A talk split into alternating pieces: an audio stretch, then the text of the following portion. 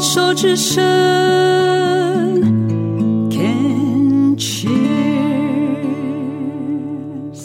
虫害防治要继续跟光哥聊一聊。光哥呢，本身是艾滋感染者，已经二十二年了。那但是在去年的七月，发现自己在右侧的脖子哦，有一个淋巴癌二期的癌症。那刚刚也讲了，因为自己是艾滋感染，必须要定期回诊的一个状况之下呢，那属于照顾他的这个团队呢，就非常快速的帮他安排了切片，然后切片安排了之后呢，上午门诊，嗯，那下午就直接开始化疗了，完全没有无缝接轨。我是在探索各种可能性，因为我是在好奇的是说。以脖子而言的话，因为淋巴在脖子的部分的话，跟口语表达绝对是有关系的嘛。而且脖子一定它是一个连接的系统，嗯，它是头跟身体连接的地方，嗯，这一块如果有病症，我们现在讲的是比较灵性、比较比较新生的，是，然后又跟淋巴相关，我就会好奇说，你有没有去机会去整理探索一下，你是不是有一些。有口难言，还是那？是长期以来，你还是会比较去，因为我我对光哥你的你的理解就是，你本来就是很多的事情，你不太会主动讲的人。嗯，那这个东西有没有可能长期累积在这边，它就出现这个癌症，让你提醒你？我不知道。哦，你认为了？还有连接这上面上接下，然后还有表达。不然你觉得脖子还有什么？喉轮，对啊，喉轮表达，对啊。但他他也是的，嗯，我做断层，他其实还好，只到胸腔上面。他只有到胸腔上面，就是就是淋巴，淋巴有很多有一些结的，对对对，左右都有，嗯，对。那只是刚好我幸运是我摸到右边跑，它跑出跑出。让我摸到了地方，而且你你你，我们都学过，右边是属于控制嘛？我不知道，What happened？我没有想那么多，哎，就来接来，就是要就是要陪你想嘛。啊，还是你不想想？也没有啦，是是，只是一个角度可以去思考啦。嗯嗯，嗯，但对，对，但你说我有没有控制，或者是我自己觉得还好，没有那么很严重。但确实，呃，虽然嗨嗨嗨，可是情绪低低低低的时候，有时候在回家的时候是有的，嗯，对。然后你说，呃，真的有什么样的情绪吗？有啦，我如果真的要讲，我爸过世就是疫情前前前三年，就是二零二零，他过世，然后一一周后，他房间失火。那个失火我很自责，是因为呃，但他住我爸住因为气管的问题住院的时候，我们去整理他房间，其实都有闻到一股烧焦味。嗯，然后我我也都把那个延长线都切都关掉，电源都拔掉了，只差没有把延长线从墙他床底下的一个插座拔下来，就差那个。对，结果就从那边找。那后来研判是可能插在那边太久了，然后有积灰尘，然后所以他那边其实已经开始电线走火，只是我们有一小段时间是可以注意到，但我们我想说啊，都电源都关都关，没有也没有一点找不到用，嗯，对，所以我我有想到那个地方有插座，但我没有去把东西全部移开，因为那时候心情也不好嘛，所以，就别人就从那边走。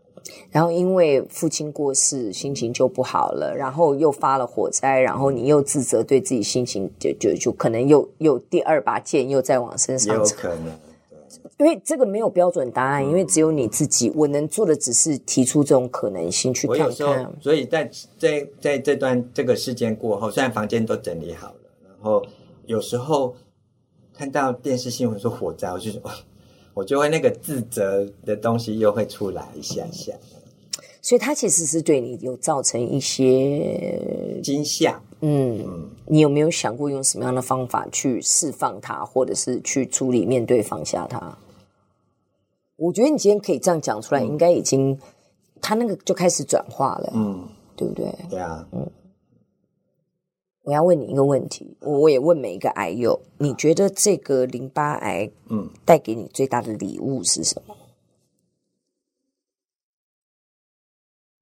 我知道，注意自己的饮食哦。为什么？你觉得你是也是因为有乱吃吗？我其实还没有没有到乱吃，但。但、呃、你会这样讲，一定是对自己有一些某程度的批判，或者是看不惯自己的吃法这样。其实也没有嘞，我其实虽然是外食，但我也是尽量少吃油炸的。我也是啊，就是蔬蔬菜多吃一点。嗯、但确实，比如说蔬水果，我有时候一周，我其实没有天天吃到水果。你现在很乖了是吧？啊、呃，现在一开始很乖。现在现在有了，还是必须吃，然后坚果也是，嗯，所以我在癌症的过程，就是化疗之后，就有朋友说你你要你可以喝绿拿铁，你要每天要打耶，去研究哦，绿拿铁是什么？你要每天打，对不对？嗯，那我还修高刚啊啦。后来我就自己折中，一个月可能就喝一周，早当早餐。那有用吗？嗯，还不错。因为我我我我我知道我大概我我没有办法，因为那个修高刚，而且买那个菜这样子，然后就会到最后那所有的那些原料会放在冰箱里烂掉，我还是没有拿出来打这样。所以我一次没有买太多啦，嗯、但但我觉得我后来就比较有经验，就是大概几个几多少的量，嗯，然后可以刚好让我吃个五天，嗯之类的。所以其实。啊、呃，你觉得这个淋巴癌带给你最大的一个礼物是让你开始真的注意到自己的饮食？嗯，至少这是一个开始嘛。呃，一不然以前只是说饮食就是少油、少盐、少糖、低脂、高钙，就是大概这样，但没有注意到其他营养素。你刚刚已经很厉害了，好不好？你还自己也讲得出来，少油、少甜、少糖，我还讲不完呢。我真的吗？嗯，我我我我会有时候受不了，我不知道为什么，因为我现在有时候比较会。纵容自己，宠爱自己，就是有时候突然就是好想吃糖，吃炸鸡还好，糖 就突然就很想喝汽水，然后突然就很想吃个冰淇淋这样子，还去买一瓶苹果西打，空空空空空喝完这样，好舒服哦。可是想喝完之后，真的还是会有内疚感这样。我夏天就会让自己就是偶尔去买一个冰棒来吃。哎，但最近我们今天在录音的这个是三伏天，千万不要吃哦。对对对，今天、昨天、今天、明天千万不要那个初伏、中伏什么什么三伏天。哦、嗯，当然这都是一种说法啦。嗯，你不觉得你自己年纪到现在，哎，你那时候有没有靠中医？有没有寻求中医的辅助？有，我后来化疗在第二次、第三次疗程开始的时候，我就觉得我需要去找中医调来帮忙。嗯，对。你那个时候在艾滋感染的时候，你都没有想到寻求中医的辅助吗？还是中中医也有这样的研究吗？我们呃，其实也不能算。治疗，它其实我我把它当成是调理身体。嗯，对。我不知道你会不会跟我一样，我想好奇的是说，嗯、像我自己的年纪真的渐长，我越来越能够懂得去欣赏我们老祖宗的智慧。嗯，就好像中医好像还真的有它的道理。啊、我们小时候哇 T K 的哦，哦，就这个不听那个不听，想到要把脉要吃那个中药就翻白眼。嗯，可是现在真的就是，安命就自己的啊，你想要养生，你还真的得自己。起心动念，然后，然后起而行之，嗯，对不对？所以其实中医也是一个很好的方法嘛。对，你是吃药还是针灸还是药粉？药粉是不是？嗯，OK，好，我刚刚也是突然想到，所以想要问你说，你是不是对于中医也是年纪越长，然后开始对中医的这一套理论越来越能够说服你？嗯。哦，对啊，我喜我还蛮喜欢用中医调理。嗯哼，比如说有时候，呃，可能睡眠品质比较不好，比如说四点起来，嗯，我那我可能就会去去找我的中医师，要吃三个月，然后就就觉得好一点了，又没有再去找他。呃，你不孤单，我们大概都是这样这样子。然后我昨天去看我的中医，我还心里想说，哎，这样子也不是办法啊。啊，每次你调一调调好了以后，然后我就不吃了，然后不吃了以后，然后呢又不行了，然后再回你，那总不能一辈子来找你吃药吧？我我最近有这样子的一个疑惑，对不对？对哈，哎，你这样讲。对不对？这个其实跟药瘾上瘾有什么差别？这样子，我们总是还是希望自己能够有一个最最适化，就是最适合自己的、最安适的一个状态，然后能够不需要依靠药物，也许一些营养补助品，这是我们最想要的。可是你总不能说我不吃了这个营养补助品，然后就不就就状况不行了。嗯，那请问这跟上瘾有什么差别？跟依赖有什么差别？